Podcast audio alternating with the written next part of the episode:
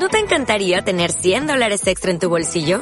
Haz que un experto bilingüe de TurboTax declare tus impuestos para el 31 de marzo y obtén 100 dólares de vuelta al instante. Porque no importa cuáles hayan sido tus logros del año pasado, TurboTax hace que cuenten. Obtén 100 dólares de vuelta y tus impuestos con 100% de precisión. Solo con Intuit TurboTax. Debes declarar para el 31 de marzo. Crédito solo aplicable al costo de la presentación federal con TurboTax Full Service. Oferta sujeta a cambios o cancelación en cualquier momento.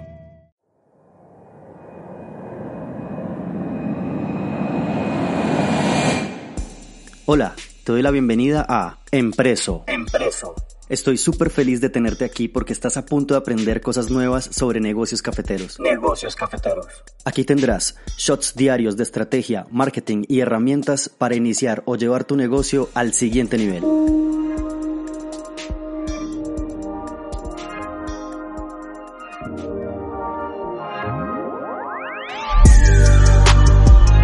Saludos querido empresario cafetero, te doy de nuevo la bienvenida a Empreso. Este es el podcast número 13 y para hoy traemos un tema bastante carnudito y tiene que ver sobre el talento, las personas que trabajan con nosotros. Entonces hoy vamos a hablar sobre no contrates, crea una escuela de talento.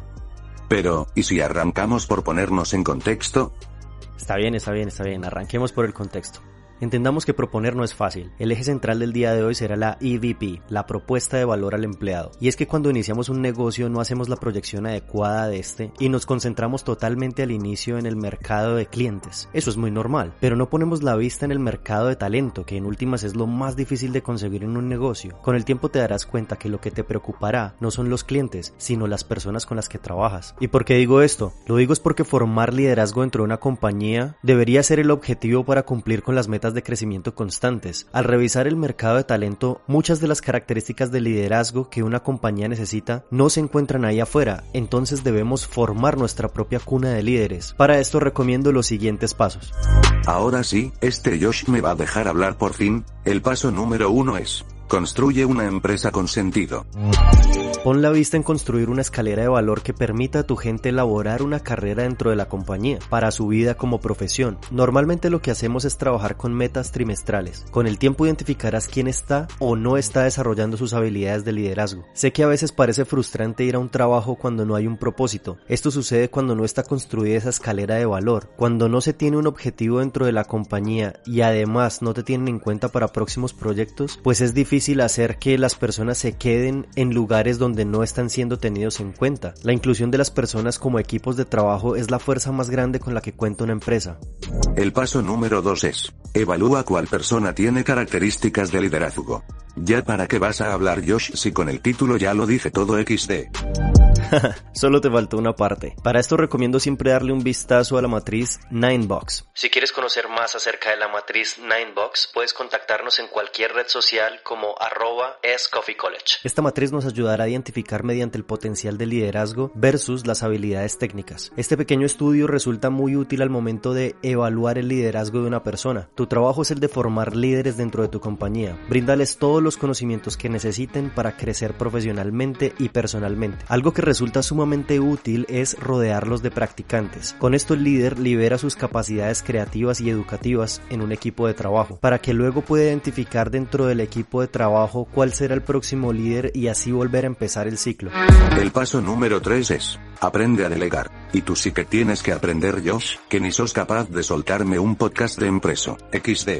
Está bien, está bien, lo haré. Lo haré algún día, lo prometo. Magnus, un día te entregaré un programa de empreso para ti solo. Parte de brindar todo el entrenamiento técnico a tus líderes consiste en enseñarles a pensar más que a obedecer. En un principio las personas aprenderán de tu estilo de trabajo, pero también permite que sean capaces de tomar sus propias decisiones. Sé que va a sonar un poco difícil, pero no les des órdenes. Con cada orden que les das, lo que estás haciendo es sacarles el cerebro de a poquitos. Y al cabo de cierto tiempo, cuando necesitas que esa persona no solo ejecute, sino que piense, no lo hará porque ya le tienes desocupado completamente el cráneo. Así como está pasando con Magnus en este momento, por ejemplo. ¿Pero qué dices?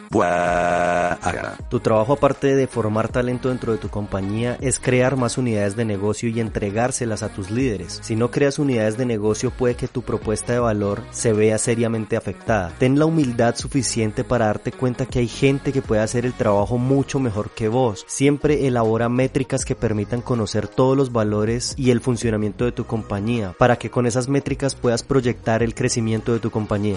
El paso número 4 es Joder que estás loco Josh, ¿cómo que no subir sueldos? Sí, sí, tal como se escucha, no estoy loco. Considero un grave error subir los sueldos, pues la productividad comenzará a disminuir. Entendiendo la forma en la que pensamos y deseamos las cosas, siempre vamos a querer ganar más haciendo menos. Y eso para una compañía es completamente insostenible. Y más aún cuando se está en fases muy tempranas o de primer crecimiento. Revisemos la productividad. El sueldo o la ganancia de una persona siempre debe estar amarrada a responsabilidades con el negocio. Con esto evitamos afectar la productividad directamente. Veamos este ejemplo. Cuando una persona gana lo mínimo que puede ganar y le subes el sueldo, es muy probable que la productividad suba. Pero cuando vuelves a subirle el sueldo, verás que estamos llegando a unos límites de productividad y empezará a notarse en las métricas. Es en ese momento en el que vas a percibir una disminución en la productividad. Y no tiene que ver con el salario, tiene que ver con las responsabilidades. Como sus responsabilidades no están amarradas a su número en ganancias, no se notará en la productividad. El consejo aquí es aprender a medir el accountability de una persona. Sos la primera persona que debe saber cómo hacer más dinero dentro de la compañía y eso es lo que debes entregar a las personas. Entrega porcentajes, no entregues sueldos. Haz a tus líderes parte del resultado y por tanto una compensación variable es lo más indicado. Entre más alto el cargo, menor sueldo fijo tendrán y el papel de liderazgo se puede mostrar a la perfección.